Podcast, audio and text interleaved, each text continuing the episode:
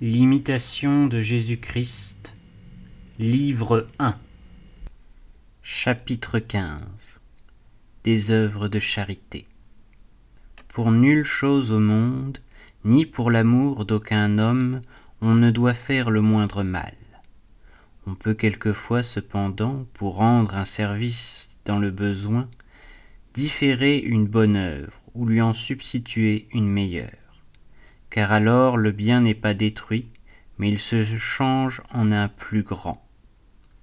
Aucune œuvre extérieure ne sert sans la charité, mais tout ce qui se fait par la charité, quelque petit et quelque vil qu'il soit, produit des fruits abondants.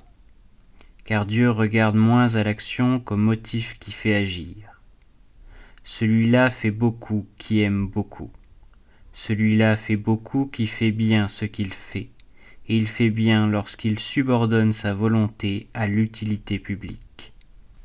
Ce qu'on prend pour la charité souvent n'est que la convoitise, car il est rare que l'inclination, la volonté propre, l'espoir de la récompense ou la vue de quelque avantage particulier n'influent pas sur nos actions.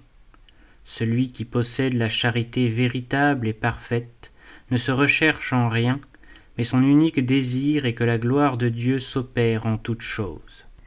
Il ne porte envie à personne, parce qu'il ne souhaite aucune faveur particulière, ne met point sa joie en lui-même, et que, dédaignant tous les autres biens, il ne cherche qu'en Dieu son bonheur.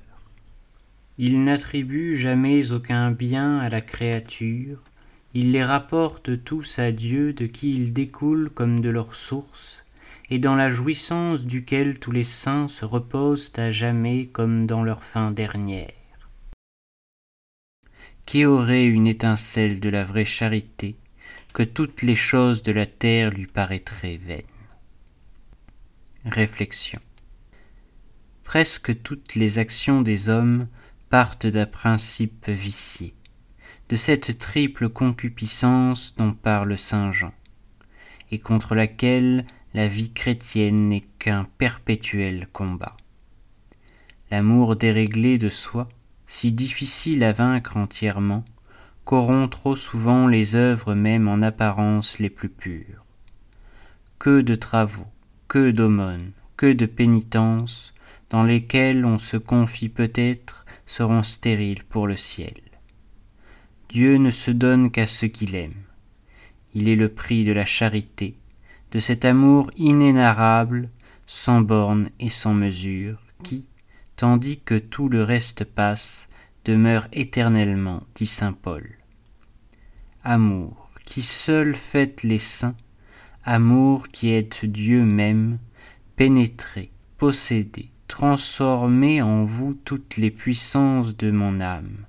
Soyez ma vie, mon unique vie, et maintenant et à jamais dans les siècles des siècles, ainsi soit-il.